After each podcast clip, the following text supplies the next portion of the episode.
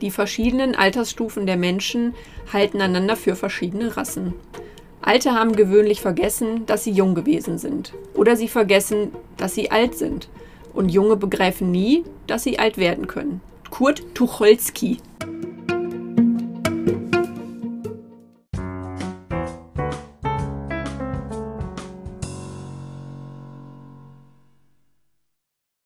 Diesem Zitat begrüßen wir euch herzlich zur neuen Folge des Podcasts Verabredet des Caritas SKF Essens.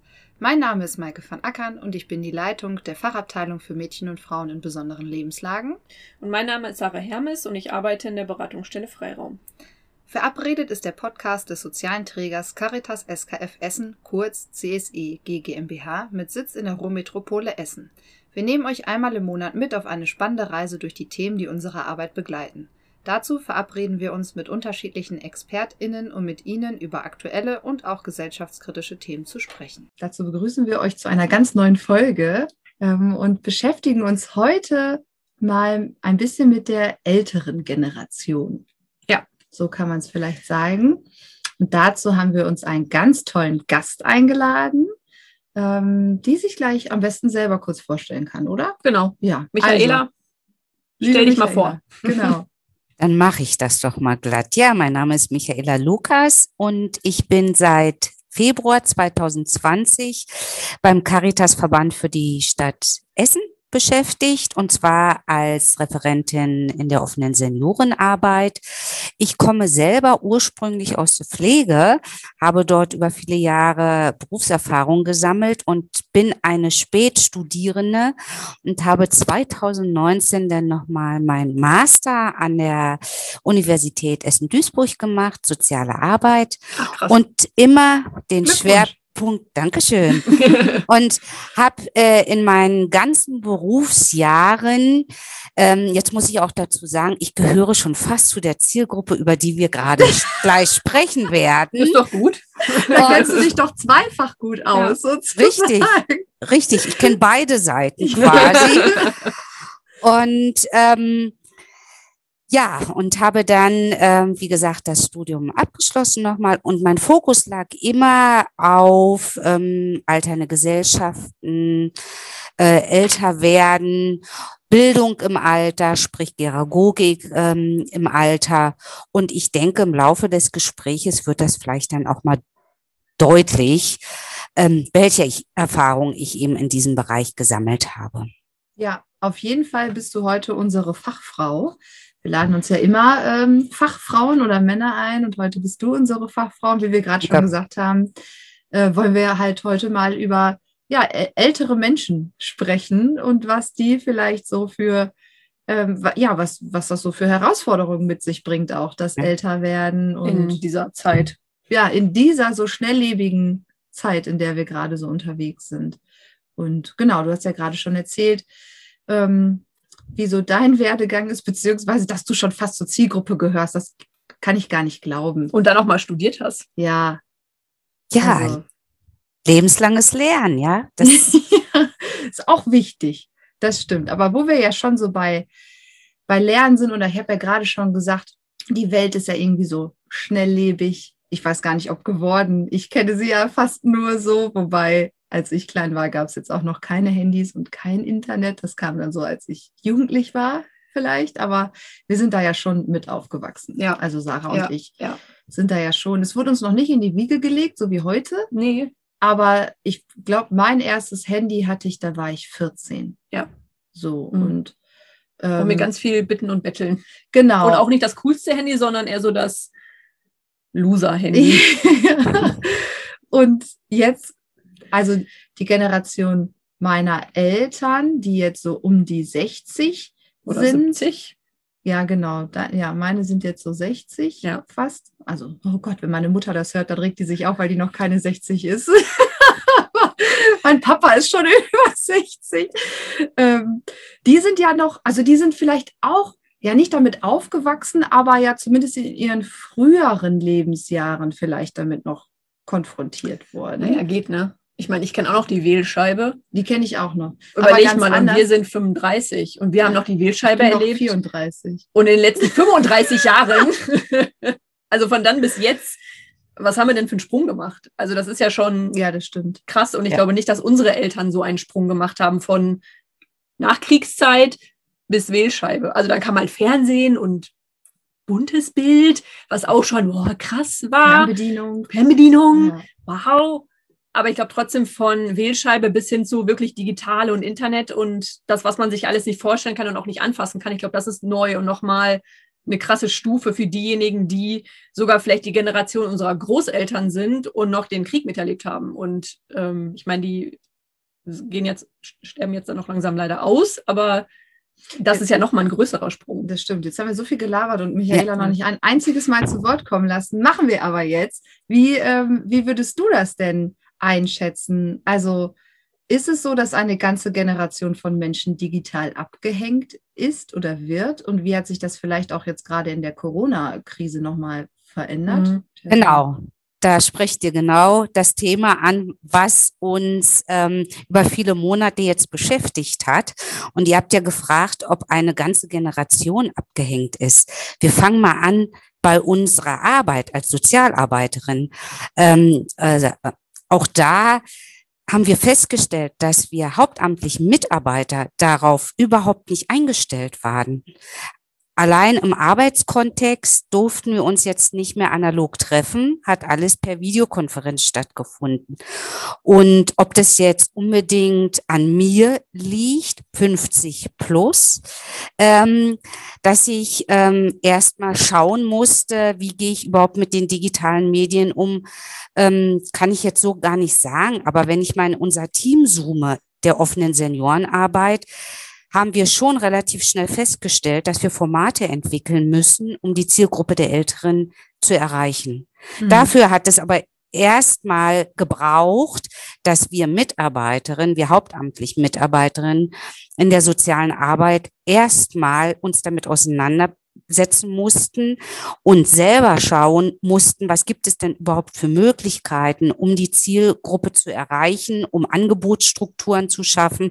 All das hat ziemlich lange gedauert ähm, und wir hatten auch keinen Kontakt zu der Zielgruppe, weil sämtliche Zentren waren geschlossen, sämtliche Kirchengemeinden waren geschlossen. Das heißt, man hatte gar keinen Zugang mehr gehabt. Und die äh, Zielgruppe ist wahrscheinlich auch nur übers Festnetztelefon erreichbar und nicht über Social Media oder so. Aber vielleicht übers Handy? Oder Schon, was Handy oder? noch? Ja, das ist völlig unterschiedlich. Mhm. Es gibt, äh, wenn man sich mal die, die Zielgruppe, über die wir sprechen, einmal anschauen, ne? Das Alter oder die Lebensphase-Alter, über wen sprechen wir überhaupt? Und wir sprechen hier über eine heterogene Gruppe, die man auch sehr ausdifferenziert betrachten muss.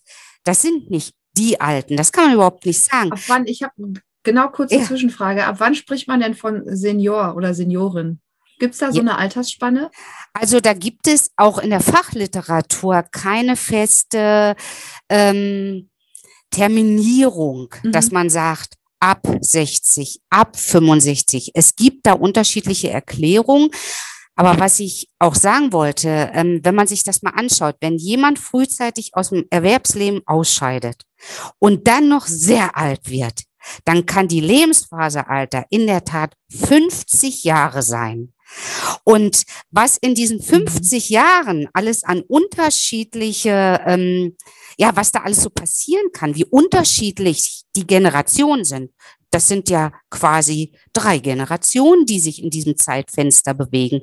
Das kann man so nicht sagen. Und natürlich spielt auch äh, der individuelle Lebensverlauf eine ganz große Rolle, äh, wie, wie jemand eben mit Technik umgeht, ob er Erfahrung hat, ob er ähm, Technik auch ablehnt. Unsere Erfahrung in der Praxis ist ähm, jetzt so nach einem Jahr, dass es unterschiedliche Formate gab, Angebotsstrukturen über Videokonferenzen, Zoom-Konferenzen und wir haben Leute erreicht, die gut gebildet waren, die selber aus dem beruflichen Kontext mit Technik umgehen können und ähm, die ihr Leben lang sich bewusst weitergebildet haben. Und wir haben viele, da komme ich zu deiner Frage, nochmal Sarah, äh, mit dem Abgehängtsein. Ja, es sind viele abgehängt. Auch die haben wir über Umwegen teilweise erreicht, aber durch Lockdown, Türen schließen, Ausgangssperre und was damit ähm, alles zusammenhing, hatten wir eben natürlich erschwerten Zugang. Und das bleibt auch weiterhin unsere Herausforderung, Menschen die Möglichkeit zu bieten, die aus unterschiedlichen Gründen nicht die Chance haben, zu partizipieren und ähm, digitalen Leben teilhaben zu können. Ich glaube, das ist ja auch so super unterschiedlich. Man kann das ja auch so gar nicht pauschalisieren, ne? Ob jetzt äh, ja alte Menschen, also es gibt ja, weiß ich nicht, meine Oma zum Beispiel, die hat ein iPad zu Hause, die kann damit auch mal was machen, aber jetzt nicht wahnsinnig viel. Äh, meine Nachbarin, die ungefähr gleich alt ist, die ist aber wahnsinnig gut mit Handy und E-Mail und äh, so Videotelefonie und WhatsApp und was weiß ich nicht alles unterwegs. Also es ist ja so unterschiedlich. Total. Ne? Und ich glaube, also meine Mutter zum Beispiel hat sich da lange gegen gesperrt. Und wenn wir früher, also wenn ich mich so an früher erinnere, wenn wir zusammen, als wir noch zusammen gewohnt haben, und ich dann mal meine Playstation äh, an den Stecker angeschlossen habe, anstatt dem Videorekorder, ist sie immer komplett ausgerastet und hat gesagt, der Videorekorder funktioniert nicht. Ich so, ja gut, muss man halt umstecken. So, jetzt hat sie halt ein Handy, also auch schon länger und ist auch mit WhatsApp und so irgendwie unterwegs. Und ähm, normalerweise wurde ich dann immer angerufen, wenn es irgendwelche Probleme mit dem Handy gab oder sie irgendwie was nicht verstanden hat oder so. Und jetzt letztens kam sie mit, Sarah, ich habe mir jetzt, das und das hat nicht funktioniert dann habe ich nicht, nicht erreicht. Und dann habe ich mir ein Video bei YouTube angeguckt. Fünfmal. Und dann habe ich es verstanden. Dann habe ich es selber gemacht. Und ich dachte, ja, krass. Ja, cool. Also meine Mutter ist 70, ne? Also. Die Frage, also das Problem, was es durchaus auch im familiären Kontext gibt, dass die eigenen Kinder, da spreche ich aus Erfahrung, durchaus nicht die Geduld haben, den Eltern sprich mir in Ruhe beizubringen. Es ist ja viel, viel schneller selbst gemacht. Und genau diese Erfahrung haben auch andere gemacht. Und da mussten wir und haben uns auch was einfallen lassen mit der Young Caritas zusammen. Es gibt äh, Schülerinnen und Schüler, die Lust haben, älteren Bürgerinnen und Bürgern, die entweder keine Kinder haben oder den Zugang zu den Kindern nicht haben, dieses beizubringen. Und es ist phänomenal, wie gut das gelingt und wie geduldig junge Menschen sind. Aber im familiären Kontext ist das manchmal nicht so gegeben. Ich hole die Hilfe auch lieber woanders als äh, bei den eigenen Kindern. Das stimmt, aber es ist ja auch oft so, also zumindest dann wieder beim, boah, es wird hier heute voll die aus dem Nähkästchen Plauderfolge. Äh, bei meinen Eltern ist es zum Beispiel so, dass die dann auch denken, dass ich oder mein Mann, wir müssen dann aber auch alles wissen was mit Technik irgendwie zu tun hat. Also wenn zu Hause das Internet nicht funktioniert oder der Router nicht, dann müssen wir wissen, warum das so ist. Ne? Weil ihr seid doch so jung, ihr könnt das doch. dann denke ich auch immer, ja, nee. Also ich kann, ich bin ja auch manchmal froh, wenn Dinge einfach funktionieren, weil sie funktionieren ne? und ich dann nicht noch tausend Sachen machen muss. Ich habe mal irgendwann so ein, so ein Meme gelesen. Also so Jetzt ein, kannst du direkt erklären. Wollte ich gerade sagen, ich erkläre es direkt. So ein äh, Bild, also so ein Text, der irgendwie geteilt wurde in Social Media. Ähm, so im so laut im Wortlaut ungefähr wie äh, und sie strömten an Weihnachten in Scharen nach Hause, um die Computerprobleme ihrer Eltern zu lösen. Das hatte ich auch gerade im Kopf und es begab sich zu einer Zeit, genau so, ja. glaube ich am Anfang und es begab sich zu einer Zeit, wo die Jungen zu den Alten zogen, um die Internetprobleme zu lösen. Ja, ja. aber wie wie erlebst du das denn? Wie ähm, bleiben denn ältere Menschen heute im Kontakt? Wie sind Ihre hm. sozialen Netzwerke? Also heute würde ich sagen, dass wir ja schon auch sehr digital in unseren sozialen Netzwerken auch unterwegs sind. Und äh, wie ist das aber in der Generation vor uns und davor? Mhm. Also das ist sehr unterschiedlich. Ähm, man kann natürlich ähm, die digitalen Medien als Ergänzung oder die digitalen Endgeräte ähm, nutzen, um die analogen Strukturen zu ergänzen. Ähm, während der Corona-Pandemie war das natürlich, die wir ja immer noch haben, eine Katastrophe. Es gab keine Kommunikation oder für viele keine Kommunikationszugänge und die konnten auch nicht, ähm, die durften sich nicht treffen. Ja, es gab Telefone, die gibt's auch immer noch. Da hat der Caritas-Verband auch darauf reagiert, wie andere Wohlfahrtsverbände und Organisationen auch, dass eben Ehrenamtliche ähm, sich gemeldet haben und mit Leuten übers Telefon ins Gespräch kommen, die keinen Zugang zur Außenwelt hatten. Ähm, das ähm, läuft immer noch über den Caritas-Verband Herz am Telefon. Das war oftmals die einzige Möglichkeit.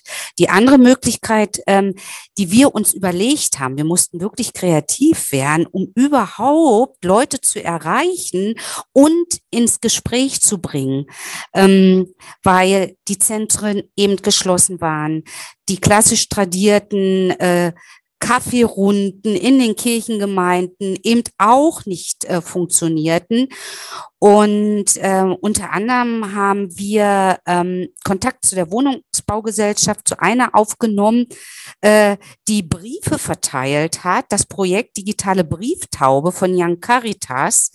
Ähm, die Kollegin hat so viel Post hier bekommen, dass wir diese Post genommen haben, an die Hausmeister verteilt haben und Quartiersmeister und die haben diese Post an die Leute verteilt, wo sie wissen, dass sie vielleicht alleine sind, um mhm. überhaupt von außen ähm, Kontakt zu bekommen. Zu, und mal was von außen zu hören. Ja.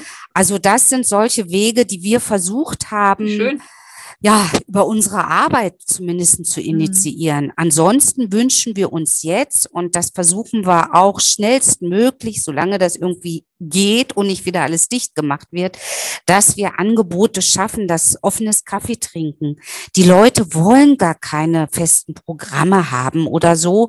Die wollen raus und reden. Einfach reden. Und diese Zeit nutzen wir jetzt, um Kontakte zu knüpfen, um im Nachgang Kontakt zu halten. Ja, also vielleicht ist das ja auch so der, der größte Unterschied. Kannst du sagen, ob das auch dein Eindruck ist, dass so alt, ältere Menschen wirklich zur Kontaktaufnahme eher rausgehen und das nicht so aus ihren eigenen vier Wänden heraus machen, während das ja in unserer Generation schon ganz anders ist. Also dass man ja eher in seinen eigenen vier Wänden mit äh, Smartphone, mit was auch immer, Kontakt zu anderen Menschen aufnimmt und sich äh, seltener vielleicht mhm. bewusst ähm, ja draußen Kontakt aufnimmt. Also bewusst zu so, also bewusst nicht zu solchen großen Veranstaltungen geht, um da irgendwie Menschen kennenzulernen oder zu so einem Kaffee trinken oder Frühstück oder offenem Treff, wie auch immer man das mhm. nennen mag, ähm, gibt es natürlich auch in der Jugendarbeit und so, aber ich, also keine Ahnung, seht ihr das ähnlich, dass das so ein großer Unterschied ist? Ja, also die digitalen Medien werden halt von also von unserer und von der Generation, die jetzt nach uns kommt, viel, viel mehr genutzt, sich auch in irgendwelchen digitalen Räumen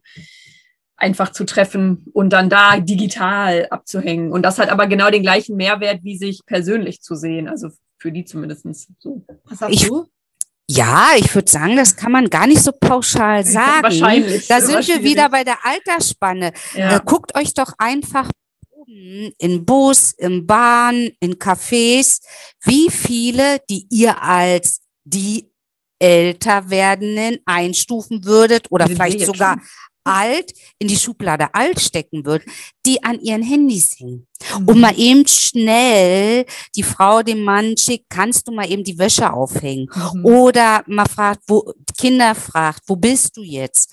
Also von daher ähm, müsst ihr euch mal umschauen und ich erwische mich dabei ja selber auch mal eben schnell eine WhatsApp-Nachricht zu checken oder übers Diensthandy Signal nutzen wir auch und äh, wir sind unterschiedlich alt.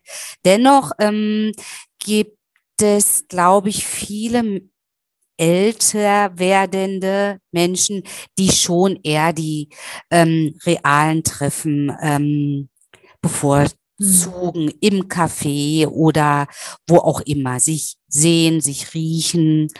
Das ersetzt natürlich so ein, so ein Handy mit einer WhatsApp-Nachricht keinesfalls oder ja, so eine Videobotschaft über Smartphone und äh, Tablet und wie auch immer. Mhm. Denkst du denn, dass es auch, also sich ein Handy leisten zu können, was damit zu tun hat, dass ja, ne, wenn wir auch so über das Thema Altersarmut oder so sprechen, ähm, sich viele ältere Menschen das vielleicht auch gar nicht leisten können, einen Vertrag abzuschließen, sich ein Handy zu holen, die ja auch nicht günstig sind, sondern dann eher darauf verzichten und sagen, nee, dann halt nicht. Ja, die gibt es sicherlich auch. Also die Voraussetzungen sind äh, ähm, bei einigen nicht gegeben. Ähm, ob es jetzt WLAN zu Hause ist oder ja, auch die Angst vor diesem Gerät. Ne, das macht mhm. durchaus auch Angst, aber manche wollen es auch nicht. Auch das muss man einfach mal mhm. akzeptieren. Und äh, der Zugang fehlt. Wir haben in unserer Arbeit, ähm, sind wir auch auf Leute getroffen, die sich dachten, es nicht leisten zu können, ja, das ist, äh, die Geräte, Endgeräte sind nicht unbedingt sehr teuer, aber die wissen das einfach nicht, mhm. dass man äh, Seniorenhandys anschaffen kann, die gar nicht so teuer sind. Dennoch ist das ja mit Kosten verbunden. Entweder schließt man einen Vertrag ab oder Prepaid-Card, das kostet auch alles Geld. Und ähm, wenn man den Leuten unterschiedliche Alternativen gezeigt hat, von Unterschiedlichkeit der Geräte bis Kosten und der Machbarkeit. Also ähm, haben wir schon positive Rückmeldungen bekommen. Aber für mhm. viele ist das so, Technik brauche ich nicht. Ich bin bis jetzt alt geworden. Um ja, Gottes so Willen. Ich habe, ja, ach, das, lass mal die junge Generation, die anderen, aber ich nicht. Aber das sieht man ja, finde ich, ja auch jetzt schon an uns wieder oder an mir. Also es gibt ja Dinge, die jetzt Technik macht oder zum Beispiel auch hier im Social Media, irgendwelche Plattformen, wo ich mir denke, ey, brauche ich nicht. Ganz ehrlich, bin ja, ich auch einfach schon merke, locker ah, 20 mal, Sarah, Jahre zu alt. alt. Ja, das ist ja, ne, hier TikTok oder so, wo es dann nur noch um Videos, Videos irgendwie geht, die da, also ich kenne mich da auch wirklich nicht aus, deswegen ist das jetzt wirklich sehr gefährliches Halbwissen, was ich hier erzähle, aber es geht irgendwie um Videos, die man aufnimmt mit witzigen Inhalten oder was weiß ich nicht was, die man sich da in Dauerschleife angucken kann. Und da tummeln sich, glaube ich, alle so 14, 15, 16 bis, keine Ahnung, wahrscheinlich Mitte 20 oder so. Ja. Und ich merke einfach, TikTok ist entstanden, als ich schon in den 30ern war, bin ich raus. Ja. Bin ich einfach auch raus. Ne? Und denke mir dann auch so, ja, nee, komm, lass die mal machen. Brauche ich nicht. Ne? Und also man sieht ja auch, wie schnell das einfach so geht. Aber wo wir gerade, also ich glaube, man kann ganz, ganz viel noch über Medien und digital und so ähm, reden. Aber wir haben ja auch noch ein paar andere Themen auf dem Zettel stehen. Ne? Du bist ja genau. unsere äh, Fachfrau heute hier für so einiges. Deswegen wollen wir ja noch mal ein bisschen weiter äh, gehen. Und wir waren ja gerade schon einmal ganz kurz bei, bei Altersarmut quasi. Und das ist ja auch immer was, was man ähm, ja immer mehr hört, Altersarmut oder Vereinsamung mhm. im Alter. Ja, Kannst du, also kannst du vielleicht ganz kurz was zur Altersarmut kurz allgemein sagen und dann vielleicht so Sachen, was, wie du das so mit Chris erlebst? Ja. Genau. Ja, das Thema Altersarmut ist in der Tat kein neues Thema.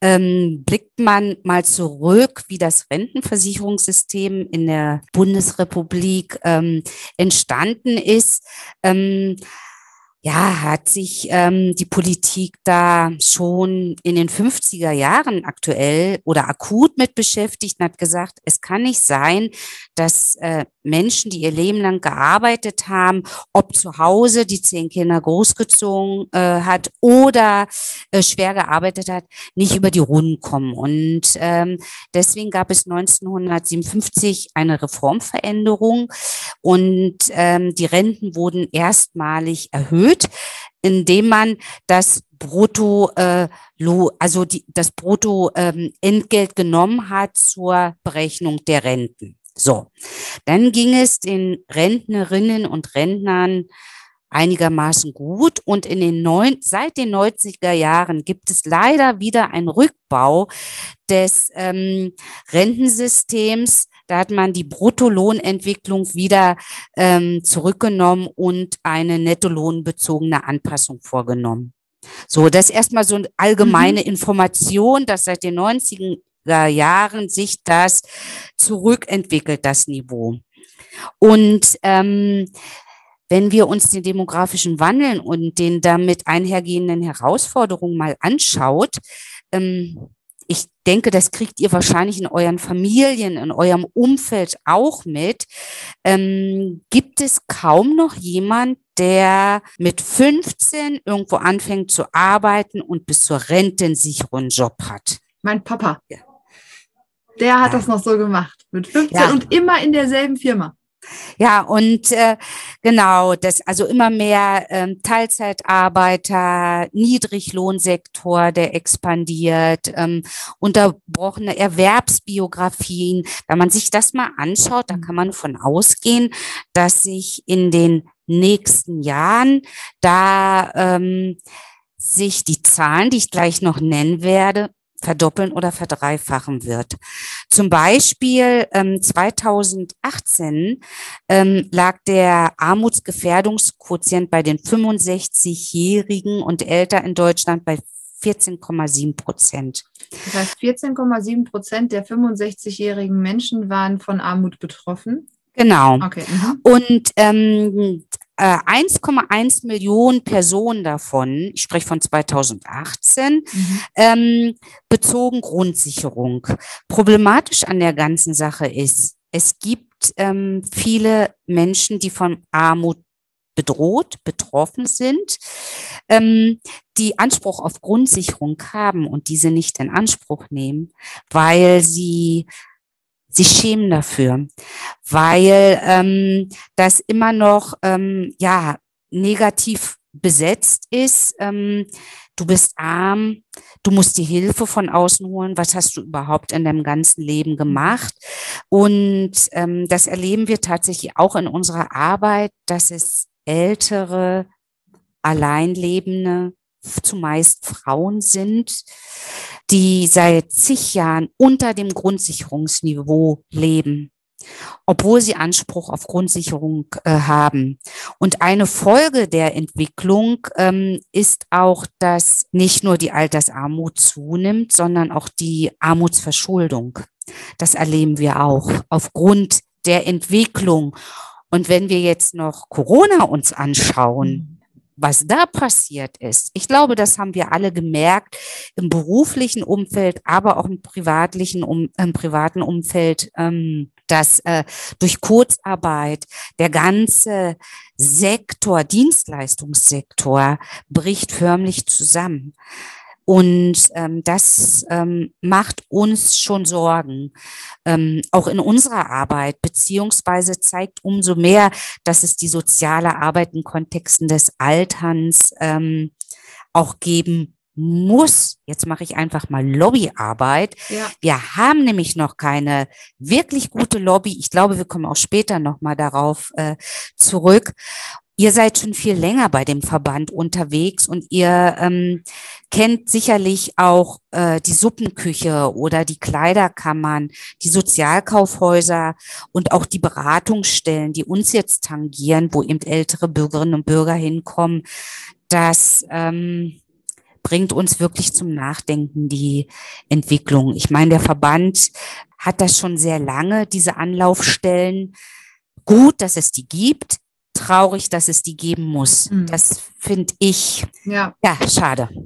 Aber das, was du gerade gesagt hast, mit dass gerade Frauen unter der ähm, Grundsicherungsgrenze leben und sich schämen, das in Anspruch zu nehmen, da haben wir tatsächlich auch einen Fall ja. konkret bei uns in der Beratungsstelle von einer Frau, ähm, wo das genau so war und die jetzt auch glaube ich, wenn es die Corona-Krise nicht gegeben hätte und sie zeitweise eben nicht hätte arbeiten dürfen, weil äh, die Betriebe ja alle geschlossen waren, das auch niemals gemacht hätte. Ja. Also da Grundsicherung zu beantragen. Oh, wir haben auch ganz viele andere Frauen, die niemals zum Jobcenter gehen wollten, aber dann halt gezwungen wurden, weil sie halt eben nicht abhängig sein möchten, beziehungsweise mhm. sich ihr eigenes Geld verdienen möchten, auch wenn es unter dem Hartz-IV-Satz oder dem Grundsicherungssatz liegt, aber trotzdem ist es halt selbst verdient und nicht abhängig. Ja, und ich glaube, es ist vom Staat irgendwie. Oder? Ja, und ich glaube, es ist auch wirklich oft dieses, ja, was hast du denn dein ganzes Leben lang gemacht? Mhm. Ne? Also, genau. und bei uns ist es ja wirklich so, bei den Frauen, ne, die wir betreuen, die in der Sexarbeit tätig sind, das ist ja eh immer schon alles so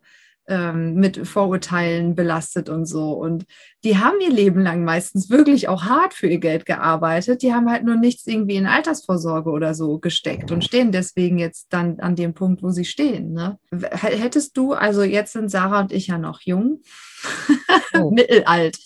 mittelalt. mittelalt vielleicht auch einfach schon. ähm, hättest du denn einen guten Tipp für unsere Generation oder vielleicht sogar noch eine drunter, ähm, wie man vielleicht sogar Altersarmut vermeiden kann. Also ich merke das halt an mir, dass es wahrscheinlich sinnvoll wäre, sich mal darum zu kümmern, wie man sich dann im Alter so absichert. Ja, aber ich bin ja noch so jung. Also das muss ich ja jetzt noch nicht machen. Ne? Ja, genau, dann nickst du ganz ja. Also im Moment, also da ist natürlich die Politik gefragt. Ne? Da müssen wir ein ganz anderes Sozialversicherungssystem oder Rentenversicherungssystem einführen. Das können wir hier vor Ort schon mal nicht. Was wir machen können, und Maike und Sarah, da seid ihr in dem Alter, ihr müsst euch jetzt tatsächlich Gedanken machen, ob nicht äh, eine private Altersvorsorge jetzt Sinn machen würde, damit ihr nicht in Altersarmut rutscht. Und es gibt ja auch die Debatten, ob das überhaupt noch die Grundrente gibt, na, die Einheitsrente die eingeführt. Sicher. Die Renten sind sicher. ja. Wer hat das immer noch gesagt? Keine Ahnung. Wahrscheinlich. Ich würde mir das sehr wünschen. Und ähm, es gibt ja viele Frauen, die eben auch nicht arbeiten gehen konnten und heute auch nicht arbeiten gehen können, weil die Kita-Betreuung das noch gar nicht so hergibt. Da gibt es Modelle, von dann bis dann kann man die Kinder bringen, von dann bis dann aber nicht. Ja. Es sei denn, man zahlt, ich habe keine Ahnung, ob das dann überhaupt noch bezahlbar ist. Also wir drehen uns da irgendwie im Kreis. Ich glaube, das ist, wir hatten ja jetzt zwei Folgen auch ähm, zu ja, Sterben, mhm. Hospizarbeit ja. irgendwie. Und das war auch so ein Thema, mit dem man sich ja am besten irgendwie nicht so äh, gerne befassen möchte. Ähm, Altersvorsorge gehört für mich definitiv auch dazu. Ja, aber wenn ich fürs, Alters, fürs Alter vorsorge, dann bin ich halt auch schon irgendwie alt. Ey, das ist halt das grundsätzliche so. Problem. Ne? Man macht sich über die Sachen natürlich erst dann Gedanken, wenn man sie braucht. Ne? Und äh, also dieses, dieses äh, Damoklesschwert schwebt ja irgendwie schon länger über, also zumindest über meinem Kopf. Man hört das ja immer überall. Ihr müsst doch vorsorgen und das ist doch wichtig. Ne? Und ich habe da gar keinen Vertrag selber mit, ne? kümmern und so. Also so, ne? ich denke so, nein, das nein. nein. Ich habe immerhin schon ein Eigenheim. So, bin schon gar nicht mehr so ich, schlecht. Ich ziehe einfach zu dir. Gehe ich halt zum Amt, da kenne ich mich aus. Ich weiß, was ich beantragen muss. So. Der Staat mal für mich zahlen. Sache, du die Kohle dann zu Hause ab. Ja, aber ich glaube, das ist wirklich so. Aber ich bin doch arm, willst du mich ausnehmen? Ach, ich glaube, das ist wirklich so, dass, ähm, ja, dass sich junge Menschen da echt zu wenig Gedanken drüber machen und vielleicht ja auch gerade erst, wenn man dann auszieht, dann hat man ja auch meistens noch nicht so viel Kohle, dann will man ja auch irgendwie nochmal was erleben oder ne, in Urlaub fahren oder keine Ahnung, sich was leisten. Und ähm, dann denkt man halt auch darüber nach, okay, kann ich mir jetzt gerade eine Altersvorsorge oder will ich die mir gerade leisten? Das hat ja vielleicht eher auch was mit wollen anstatt mit können zu tun. Ne? Ähm, ist das auch ein Problem unserer oder eine, eine Geburt unserer individualistischen Gesellschaft? Also wenn ich mir so andere Länder angucke, die vielleicht noch eher in Familienverbänden unterwegs sind. Deutschland ist da ja sehr individualistisch doch geprägt. Ähm, wird uns das noch mehr zum Verhängnis, als es vielleicht eh schon geworden ist? Oder? Ja, also auch das ist natürlich ähm, spürbar sichtbar. Ne? Also A kriegt man nicht mehr die Arbeit unbedingt im, im Nachbarort, wo die Eltern wohnen. Ja, man muss dahin ziehen, wo man Arbeit kriegt. Mhm. Genau, dadurch sind die Familien sowieso teilweise schon räumlich getrennt. Dann, ähm, ja, ist es auch so, dass eben ähm, Frauen heutzutage, also Töchter heutzutage, nicht nur arbeiten gehen möchten, aber vielleicht mehr arbeiten gehen müssen, als sie eigentlich wollen damit sie einen gewissen Lebensstandard halten können oder weil sie wissen, die steuern sonst in die Altersarmut. Mhm. Ähm, zudem gibt es auch, ähm, ich weiß gar nicht, ob Deutschland dazu gehört, viele alleinerziehende, allein lebende Menschen. Ähm, deswegen müssen sie auch arbeiten gehen. Und ich habe so oft das Gefühl und erlebt es auch, dass wir hier in Deutschland sehr hektisch, sehr stressig ähm, mit unserem Alltag, mit allem auch umgehen ähm, und die Versorgung der Eltern ja aus unterschiedlichen Gründen nicht mehr sichergestellt wird. Das, das hat auch kulturellen ähm, ja, die Kultur spielt auch eine Rolle. Es gibt natürlich auch in Deutschland lebende Menschen mit einem anderen kulturellen Hintergrund, die sich natürlich viel mehr um Mutter und Vater kümmern, weil alt werden auch noch mal eine ganz andere Bedeutung hat. Ältere, da schaut man auf. Die Mutter, der Vater sind Weise, sind Respektpersonen. Und so geht man in der Familie auch damit um. Ja, das ist in unserer Kultur anders. Mhm. Aber ich würde nicht grundsätzlich sagen, dass wir so gestrickt sind, uns nicht um unsere Eltern und Großeltern zu kümmern, ähm, wenn sie Hilfe brauchen, sondern es gibt viele Faktoren, die dazu führen, dass das ähm, ja, dass die Versorgung eben nicht sichergestellt ist durch ähm, familiäre Strukturen. Würdest du sagen, dass sich der Begriff von Altwerden verändert hat. Also gerade so vielleicht auch, ich meine, vor, weiß ich nicht, 30 Jahren waren gefühlt vielleicht 60-jährige Menschen auch schon älter als jetzt. Also weiß, weiß, ich nicht. Ja, keine Ahnung. Ist jetzt so eine steile These. Ne? Für mich vor 30 Jahren waren auf jeden Fall Leute über 30 steinalt. Das ja, kann ich sagen. Und ich hoffe, dass ich habe mir immer vorgenommen, dass ich, wenn ich 30 bin, nicht so sein möchte wie die 30-Jährigen, wo ich dachte, dass die alt sind, als ich klein war. Ja, aber so ganz generell glaube ich schon, dass, dass vor ein paar Jahrzehnten die Menschen, also die Lebenserwartung spielt natürlich auch eine Rolle, dass sie ne, auch irgendwie ja immer weiter steigt, die Lebenserwartung von Menschen aufgrund von Medizin und hast du nicht gesehen, aber eben auch geistig. Ich glaube auch die Möglichkeiten, die man, also so, was du auch als Frau oder als Mann zu leisten hast in der Gesellschaft, mhm. das hat sich ja heute auch geändert. Jetzt lassen wir die Fachfrau sagen. Ja, okay. Hat, hat ja, sich was verändert sich im Altwerden? Ähm, ja, das kann man so sagen, dass die heute, heutige Generation der älter werdenden, so nenne ich es, ähm, ganz gerne sich schon verändert hat. Ganz mhm. klar. Also ähm, ja, die Medizin äh, ist, ähm, hat sich weiterentwickelt. Ähm, die Arbeitsbedingungen haben sich durchaus verändert. Ähm, ja, ähm, also wir werden schon anders alt und werden auch älter, eben durch den gesellschaftlichen und technischen Fortschritt. Es gibt ja auch ganz andere Bildungsmöglichkeiten und ganz andere Chancen, die wir haben. Und manchmal sind wir gezwungen, mit dem Fortschritt mitzugehen, ob wir wollen oder nicht sind wir wieder beim Thema Digitalisierung, mhm. ja. Mhm. Ähm, aber ähm, es äh, ist auch ein bewusstes Lernen der heute älter werdenden, ist anders als früher. Ne, weil mhm. im, durch den beruflichen Kontext eben ähm, auch Frauen nicht nur zu Hause bleiben, auch ähm, sich weiterentwickeln, Karriere machen ja, doch, ihr habt schon recht, ihr habt das richtig erkannt, dass die vor 30 Jahren 60-Jährigen anders alt geworden sind, weil sie auch viel schwerer arbeiten mhm. mussten und der medizinische Fortschritt noch nicht miterlebt so weit haben, ist miterlebt halt haben, Schicksalsschläge ja. und was es da gab und Beratungsstellen gab es auch noch nicht so, Anlaufstellen gab es doch alles so überhaupt nicht. Ne? Und wenn man sich die heute 60-Jährigen anguckt, die sind fit, die sind vital, denen geht's ähm, zumeist auch finanziell gar nicht schlecht. Sie fühlen sich nicht wie 60. Also wenn man 60-Jährigen fragt, äh, bist schon alt, du bist doch jetzt ein Senior, dann sagt er, sag mal, spinnst du? Ich bin fit wie Turnschuh, mir geht's total gut, ich könnte mhm. Bäume ausreißen. Und das Wort Ruhestand finde ich auch nicht mehr richtig. Früher ne, Eintritt, Renten, ähm, Antrittsalter, Ruhestand. Ja, nach 40 Jahre schwerer Arbeit brauchst du auch. Viele sprechen jetzt tatsächlich von einem Unruhezustand. Die freuen sich drauf. Arbeit zu Ende, Berufsleben zu Ende und dann beginnt ein neuer Lebensabschnitt. Mhm. Aber manche wollen auch gar nicht aufhören zu arbeiten. Auch das, ja, ja. muss man mitdenken. Mhm. Ja, klar. Das stimmt magst du denn vielleicht jetzt noch mal ganz ähm, konkret von deiner Arbeit erzählen?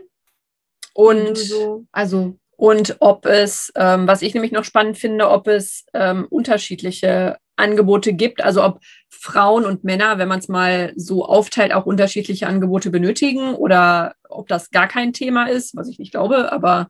Also unsere Arbeit, da spreche ich einerseits ähm, ja, von der offenen Seniorenarbeit allgemein, aber auch den Auftrag, den die Zentren 60 Plus haben. Ähm, Was sind die Zentren 60 Plus? Genau. äh, und zwar ähm, die ähm, Zentren 60 Plus sind entstanden aus einem mehrjährigen Projekt. Und zwar hat sich die Stadt Essen wie viele anderen Kommunen und Städte auf den Weg gemacht. Die haben erkannt, oh, unsere Gesellschaft wird immer älter. Zum Beispiel die Stadt Essen hat ähm, über 21 Prozent äh, 65 plus Bürgerinnen und Bürger und was das mit sich bringt, ähm, hat, äh, da hat die Kommune gesagt, oh, da müssen wir was tun. Ja, ambulant vor stationär. Ähm, wir müssen erstmal gucken, was gibt es für Angebote, was braucht es überhaupt? Ähm, eine gesetzliche Regelung gibt es nicht. Eine festgeschriebene Regelung gibt es dafür nicht. Äh, wenn wir jetzt kein Geld in die Hand nehmen, ähm, sprich die Kommune, ja, was passiert denn mit unseren Älteren? Und hierzu kommen auch gleich die Angebote, zu denen ich gleich was erzählen werde. Und die Zentren 60 Plus, das sind fünf Wohlfahrtsverbände, die mit der Kommune zusammen seit 2017 sich auf den Weg gemacht haben ähm, und Bedarfe festgestellt haben. Was braucht die Bevölkerung? Was müssen wir bieten, damit wir wohnortnahe Strukturen anbieten können und damit die Leute so lange wie möglich selbstständig, selbstbestimmt zu Hause bleiben können? Ja, unter anderem wurde auch ein Bedarf festgestellt. Für Männer gibt es zu wenig Angebote. Mhm. Das in Essen. Spannend, das kann ja. woanders anders aus sein. Und ähm, seit letztem Jahr, wir sind leider mit Corona gestartet, sind wir in den neun Stadtbezirken, so viel hat die Stadt äh, Essen, mit elf Zentren unterwegs. Die sind unterschiedlich groß und der Caritas-Verband hat sich im Bezirk 1 in Essen und im Bezirk 8 in Essen völlig unterschiedliche Bezirke. So, für alle wie mich, die das mit den Bezirken ja. immer nie auf die Kette kriegen. Ja. Weißt du, was, zu welchem, welche Stadtteile zu Bezirk 1 und zu Bezirk 8 gehören? Oder zumindest, wie sie so geografisch verordnet sind in Essen? Oh, das ist äh, ja, also ich versuche mal, ich, ich umschreibe das, ich mache das mal ganz anders. Ich unterschreibe, ich, also, ne, ich umschreibe das mal. Jeder Bezirk hat mehrere Stadtteile. Mhm. Der Bezirk 1 befindet sich in der Innenstadt. Da guck, ja, wundervoll. Und alle Stadtteile drumherum, ich glaube insgesamt acht, gehören dort zu. Und die Kolleginnen sitzen tatsächlich neben dem GOP in der, in den Räumlichkeiten der Viel Respekt Stiftung, wo eben ganz viel los ist, sich viele unterschiedliche Kulturen treffen, also ganz lebhaft. Und jetzt zoomen wir mal in den Bezirk 8, der befindet sich im Süden der mhm, Stadt mhm. Essen. Dazu gehört Heising, Burg Altendorf, das ist so schön an der Ruhr. Das mhm. heißt, wenn ich dahin fahre, sage ich allen, ich fahre heute mal wieder Dorf. kurz in den Urlaub. Und alle wissen dann, wo ich hinfahre. Und die, so unterschiedlich ist auch die Bevölkerungsstruktur und die Infrastruktur und genau. Dort sitzen wir mit einem Zentrum 60 plus. Ähm, das sind Räumlichkeiten, äh, wo sich eben ältere Menschen treffen können, wo wir Angebote schaffen können. Aber die Kolleginnen dort vor Ort müssen tatsächlich alle Stadtteile in irgendeiner Form die zu dem Bezirk gehört, bedienen, Kontakte knüpfen. Und da wir mit Corona gestartet sind, konnten wir nicht so starten, wie wir uns das eigentlich vorgestellt haben, mhm. sondern versuchen jetzt ähm, ganz schnell, solange alles offen hat, äh, noch umzusetzen. Wobei eine Chance hatten wir ja durch Corona. Wir mussten uns mit digitalen Formaten auseinandersetzen. Das hätten wir sonst nicht gemacht. Ja. Und ähm, genau. Das einmal zu den Zentren und zu den äh, Aufgaben in der offenen Seniorenarbeit gehört es natürlich, bedarfsentsprechend zu schauen, was brauchen wir vor Ort. Einerseits ähm, ist der Auftrag der Kommune, weil wir zu 100 Prozent auch von der Kommune gefördert werden. Äh, unsere offene Seniorenarbeit äh, müssen wir ähm, den Aufbau von selbstorganisierten Seniorennetzwerken ähm, folgen. Das ist ein Auftrag, den wir haben. Jetzt wisst, könnt ihr damit überhaupt nichts anfangen. Äh, oder? Ich weiß nicht. Offenes Seniorennetzwerk? Das Senioren helfen sich selbst. Richtig, richtig. ja, jetzt, jetzt auch. Also man ja. will die irgendwie ja. zusammen netzwerken, damit die sich gegenseitig unterstützen. Machen wir ja auch im Prinzip. Ge mit unserer genau. Zielgruppe. Stimmt. Gen genau. In das jedem nicht Inhalt jeglicher sozialer Arbeit. Im besten Fall wahrscheinlich. Richtig, richtig. Genau. Es werden, es werden tatsächlich, es sollen zukünftig, es gibt ja in Essen 50 plus ein Stadtteil. Mhm. Habt ihr das? Es gibt ja bald ja, noch stimmt, einen. der neue, ne, Richtung Bottrop. Ja, ja, ja. ja. Mhm. Gibt es. Und ähm, die Kommune hat eine Vision mit den Wohlfahrtsverbänden. Dass da nur Leute ab 50 in, hinziehen? Nein. in jedem Stadtteil so ein selbstorganisiertes Seniorennetzwerk entsteht und eingeladen werden zur Gründung nächstes Jahr. Nur 50 Leute? Leute, die fünf. Ach, jetzt lass sie doch mal ausreden. Meine Güte. Die gibt's in anderen Städten. Da gibt's die Zwar-Netzwerke. Da hat man Leute, äh, Bürgerinnen und Bürger eingeladen zwischen Arbeit und Ruhestand. Und da hat man schon 50 mit 50 ja, jetzt, angesetzt. Jetzt was passiert? So, aber hier in, genau, hier in äh, Essen werden 60 plus vielleicht 58 plus Seniorinnen und Senioren von der Stadt eingeladen, die treffen sich und daraus ergeben sich dann Interessensgruppen. Wie ihr richtig gesagt habt, die treffen sich und sollen dann selbst organisiert Dinge auf die Beine stellen. Das ist ein Auftrag, den wir hier haben. Mhm. Eine weitere Aufgabe ist, Engagementformate und, äh, zu entwickeln und äh, zu schauen, was gibt es für Engagementfelder. Und da sind wir jetzt bei den Ressourcen der heute Älteren. Das sind natürlich nicht nur Ressourcennehmer, äh, indem man auf die Defizite der Älteren guckt, was man ja heutzutage immer noch gerne tut. Man hat ja immer noch so ein negativ konnotiertes Altersbild, alt, gebrechlich, pflegebedürftig. Ähm, Nur ein Nehmer, also eine Einbahnstraße. Ja, wie jetzt in Corona auch. Ja, du bist 70, ab zu Hause, durftest das Haus nicht mehr verlassen, bist automatisch vulnerabel, bist automatisch gefährdet. Ne? Ähm, sondern die heute Älteren sind natürlich Ressourcengeber. Die bringen aus ihrem Beruf, aus ihren Lebenserfahrungen oder Erfahrungen, die sie in unterschiedlichen Kontexten gemacht haben, nicht nur Wissen mit, sondern die wollen sich auch engagieren. Deswegen äh, schauen wir auch ähm, mit den Leuten zusammen. Nicht, dass wir irgendwas entwickeln und sagen, so, wir bieten das und das und das und das an. Nein, die kommen zu uns in den Zentren und sagen, boah, ich möchte ja gerne irgendwas tun, aber ich weiß noch nicht so wirklich. Und dann fragt man, ja, was haben Sie beruflich gemacht? Informatiker, super, du wirst sofort Technikbegleiter. Der sagt, aber ich habe mein ganzes Leben lang gemacht. Genau darauf habe ich keinen Bock. Und dann gucken wir ihm zusammen, was könnten wir ihm denn anbieten oder was bietet er uns an? Es ist immer noch freiwillig, aber die wollen ihre Manpower tatsächlich einbringen. Mhm. Und das ist, ähm, da haben wir auch richtig Lust drauf. Ähm, ein aktuelles Format, was jetzt an was es beim Verband schon sehr lange äh, gibt, sind die Demenzbegleiterinnen. Mhm. mhm. Ich muss gendern, vergesse ich manchmal. Und ähm, zufällig darf ich es jetzt für den Verband machen diese Schulung für, den, für die ehrenamtlichen Demenzbegleiterinnen ähm, durchführen, ähm, die dann ehrenamtlich in der Häuslichkeit zur Entlastung von pflegenden Angehörigen eingesetzt werden. Ähm, aber nicht alle bürgerschaftlich Interessierten haben Lust auf so eine Qualifizierung. Deswegen sind wir immer auch sehr vorsichtig mit Engagementformate entwickeln und wir qualifizieren. Manche haben so schlechte Erfahrungen mit Schule mhm. gemacht.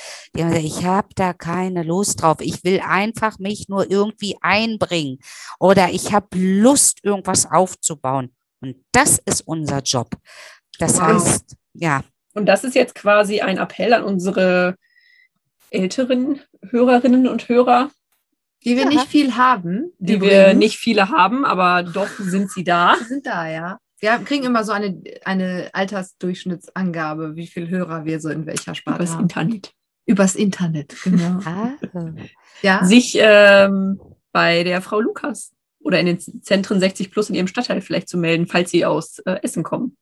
Genau, und wie gesagt, es gibt in allen Bezirken, Mhm. gibt es auch von den anderen Wohlfahrtsverbänden Anlaufstellen Ja. und äh, einfach äh, hingehen. Wobei, ein bisschen zurückrudern muss ich auch.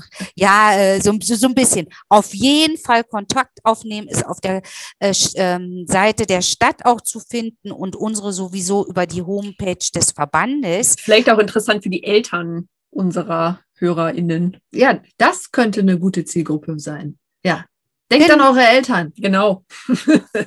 Genau, und aber, aber was auch noch wichtig ist, das Ja. ist ja nicht nur, dass die Leute dorthin kommen können. Wir müssen schauen, dass wir auch Kommstrukturen aufbauen. Das heißt auch, ähm, wie kann es gelingen, Leute auch in ihrer Häuslichkeit zu erreichen oder in ihrem kleinen sozialen Umfeld durch Nachbarschaftsfeste. Nicht jeder hat Lust, in so ein Begegnungszentrum Ja. zu gehen, ne?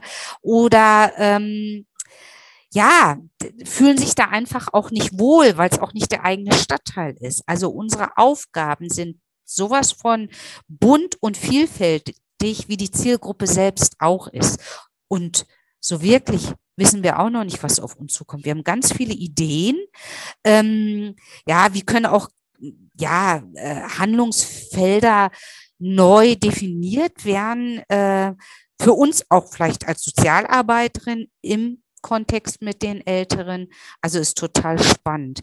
Aber was man wohl machen kann, wenn ihr schon beim Aufruf seid, ähm, es ähm, ist tatsächlich so, dass soziale Arbeit in Kontexten des Alterns an den Hochschulen selbst in der sozialen Arbeit oder in den Bildungswissenschaften viel zu wenig ähm, unterrichtet wird oder vermittelt wird, dass das ein ganz interessantes Arbeitsfeld für auch junge Leute sein kann, weil das ist so vielfältig. Das hat nicht nur was mit Pflegebedürftigkeiten, Gebrechlichkeit zu tun. Es gibt auch ältere, je älter man wird, besteht die Möglichkeit, an eine oder mehr Erkrankungen zu erkranken und Hilfe in Anspruch zu nehmen. Aber es gibt, der größte Teil ist noch agil und fit.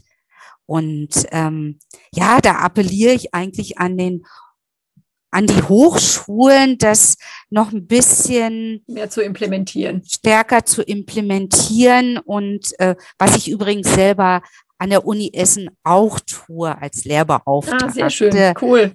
Geragogik als. Handlungsfeld. Ja. Genau, die Praxis, ähm, praxisnah eben den jungen Leuten auch noch mal ein bisschen näher zu bringen. Liebe Michaela, dein Arbeitsfeld ist so vielseitig, dass wir einfach nicht alles in dieser Folge behandeln können. Ich habe gerade auf die Uhr geguckt und habe Oh. festgestellt, dass wir wirklich jetzt gleich zum Am Ende Ende, sind. kommen müssen, weil äh, wir sonst wieder die äh, Geduld unserer HörerInnen strapazieren. Dann Schade. Wieder, ja, oder? Da kriegen Ja. wir wieder Ärger, dass wir an der Stunde kratzen oder schon drüber sind. Ähm, auf jeden Fall, aber da ist ja noch so viel Potenzial, Michaela, dass wir das ja auch einfach nochmal machen können. Auf jeden Fall. Ne? Und dann suchen wir uns nochmal vielleicht eine ganz andere Fragestellung dazu raus. Heute ging es ja erstmal um einen kurzen Überblick und Ja. wir haben ja viel auch über digital und Corona und so gesprochen.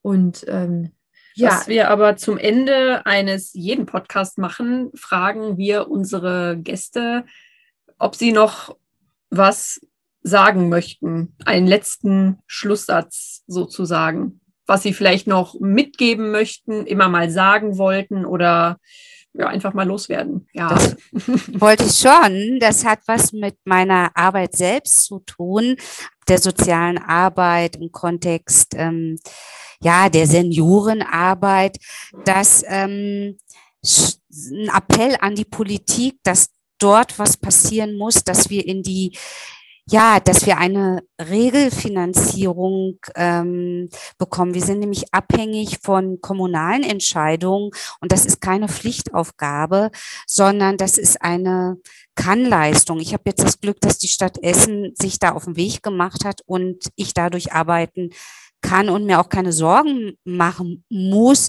weil das nicht befristet ist auf drei Jahre und keine projektbezogene Arbeit. Ich appelliere an die Politik, dass sie mal hinschaut, wie wichtig unsere Arbeit ist ähm, und was für Nutzen ähm, auch die Gesellschaft ähm, davon hat. Das wollte ich loswerden. Liebe Michaela, herzlichen Dank für deinen Besuch in unserem Podcast, wenn auch Danke. nur digital. Wir werden uns ja bald hoffentlich auch noch mal persönlich über den Weg laufen.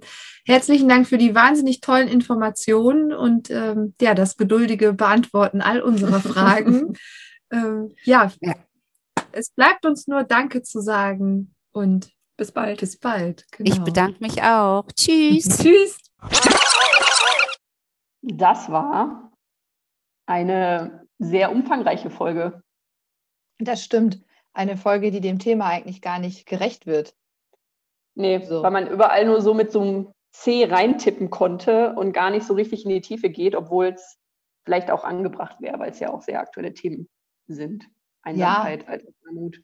Und so vielfältig, wie die Menschen eben auch sind. Ne? Also auch ältere ja. Menschen. Das ist ja, es gibt ja nicht die alten Menschen, wie halt wir eine, auch festgestellt haben keine homogene Gruppe. Wobei, ich glaube, wir haben in, kein, in jedem Podcast stellen wir fest, dass es nie eine homogene Gruppe gibt, sondern dass es immer sehr divers ist. Das stimmt. Ja, das stimmt, da hast du eigentlich recht.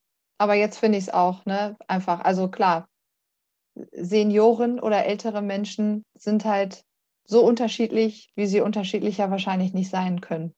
Ja, ja klar, weil es auch auf so viele Faktoren einfach ankommt, die da mit reinspielen. Ja, ja, das denke ich auch. Ja, da haben wir echt, ja, konnten wir alles nur ein bisschen anreißen, aber gut, Vielleicht so ist das halt. Tauchen wir ja nochmal in das ein oder andere Thema tiefer ein. Ja, genau. Das kann ich mir auch vorstellen, dass man sich nochmal das ein oder andere Thema, Thema ähm, rauspickt und das dann nochmal ein bisschen intensiver bearbeitet. Heute war es erstmal der grobe Überblick über ein großes Thema. Ja. So. Ja, dann hoffen wir, es hat euch gefallen und würden sagen, auf das nächste Mal. Genau. Bis in vier Wochen. Ciao. Tschüss.